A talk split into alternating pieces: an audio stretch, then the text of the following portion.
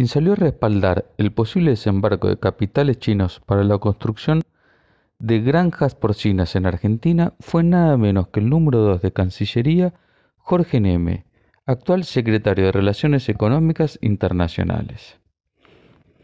Neme estuvo a cargo durante 14 años de la Unidad para el Cambio Rural, la UCAR, un organismo que canalizó los programas de financiamiento internacional del Ministerio de Agroindustria.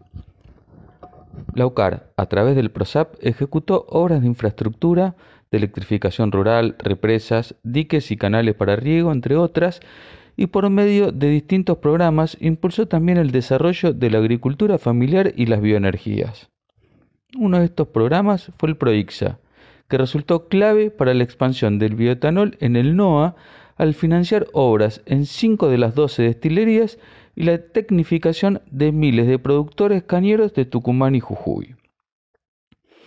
En diálogo con el programa Nuestra Tierra que se emite por Radio Colonia, el funcionario brindó detalles sobre las condiciones para la instalación de estas granjas que reafirmaron los argumentos que expusimos la semana pasada en este mismo espacio. En primer lugar, resaltó que los productores argentinos saben hacer las cosas muy bien y sus estándares de cuidado del suelo son muy superiores a los europeos.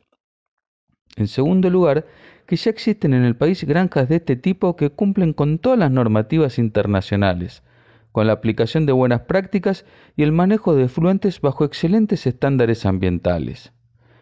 Agregó que una de las formas de cuidar el ambiente es creciendo en la ocupación del territorio y que estas inversiones son un incentivo para que la gente vuelva a radicarse en el interior y una posibilidad concreta para sacar a muchas familias de la pobreza. Resaltó que le atrae mucho la producción orgánica, pero que la demanda está en las proteínas animales y con 15 millones de pobres, el país necesita producir carne de cerdo que se integraría con frigoríficos y biodigestores. Esta aclaración resulta muy importante. El biogás es uno de los combustibles más limpios. En California, la región del planeta con estándares ambientales más estrictos, el biogás de los establecimientos ganaderos es utilizado para compensar las emisiones de los combustibles fósiles. El programa estatal Low Carbon Fuel Standard se basa en un esquema de compensación económica donde los productores de combustibles de alta huella de carbono deben compensar económicamente a los productores de combustibles limpios.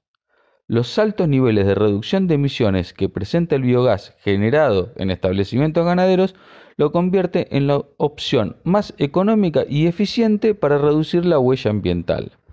Por eso, empresas como Chevron o BP están buscando alianzas con los farmers locales para que les provean de biogás para ellos venderlos en las estaciones de servicio de GNC o directamente para inyectarlos en la red de gas natural. Hasta ahora, en Argentina, no se ha instrumentado el uso de biogás en el transporte o su inyección en la red de gas natural. En las tres rondas de Renovar, el programa de generación eléctrica con energías renovables se han adjudicado 37 proyectos de centrales eléctricas de biogás por un total de 67 megawatts.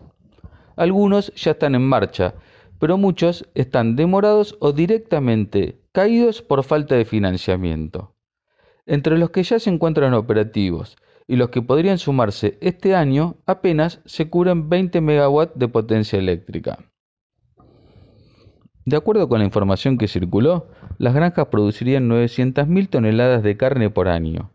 Esto da un potencial equivalente a convertir los purines en 30.000 megawatts eléctricos por año, que es aproximadamente la misma energía que genera el parque eólico Manantiales Ver, propiedad de IPF Luz y ubicado en la provincia de Chubut. Este parque abastece a las plantas de Toyota, Profértil y a las dos que posee Coca-Cola en el eh, Gran Buenos Aires. Pero con una gran ventaja, que es que podría ubicarse muy cerca de los centros de consumo, ahorrando millonarios costos de transporte y produciendo energía de día, de noche, cuando hay viento o cuando no. Si ese biogás se purifica y se convierte en biometano, puede utilizarse de forma más eficiente para abastecer el consumo de unas 400.000 familias.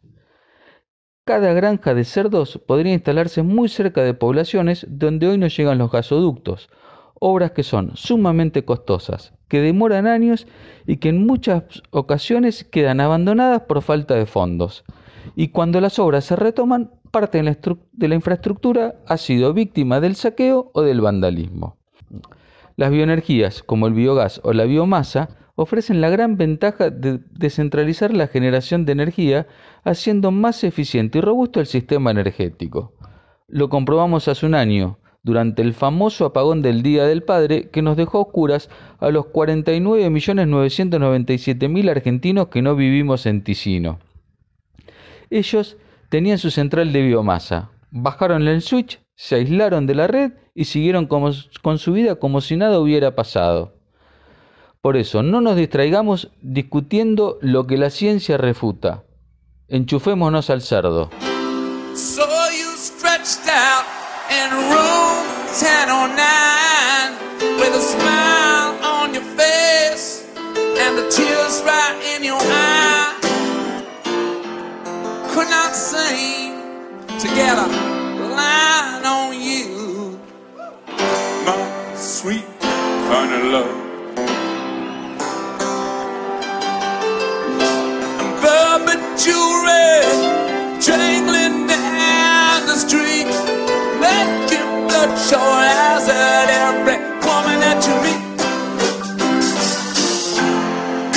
together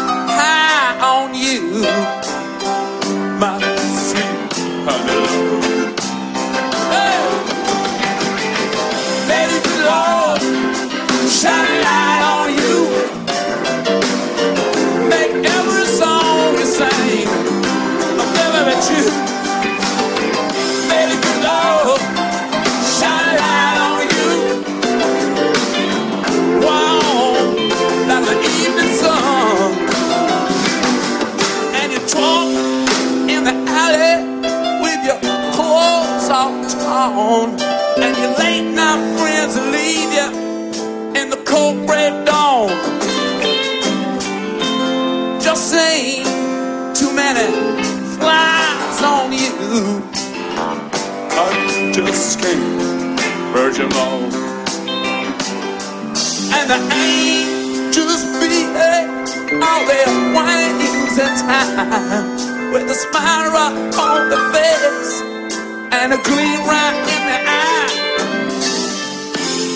Could not sing to get a you.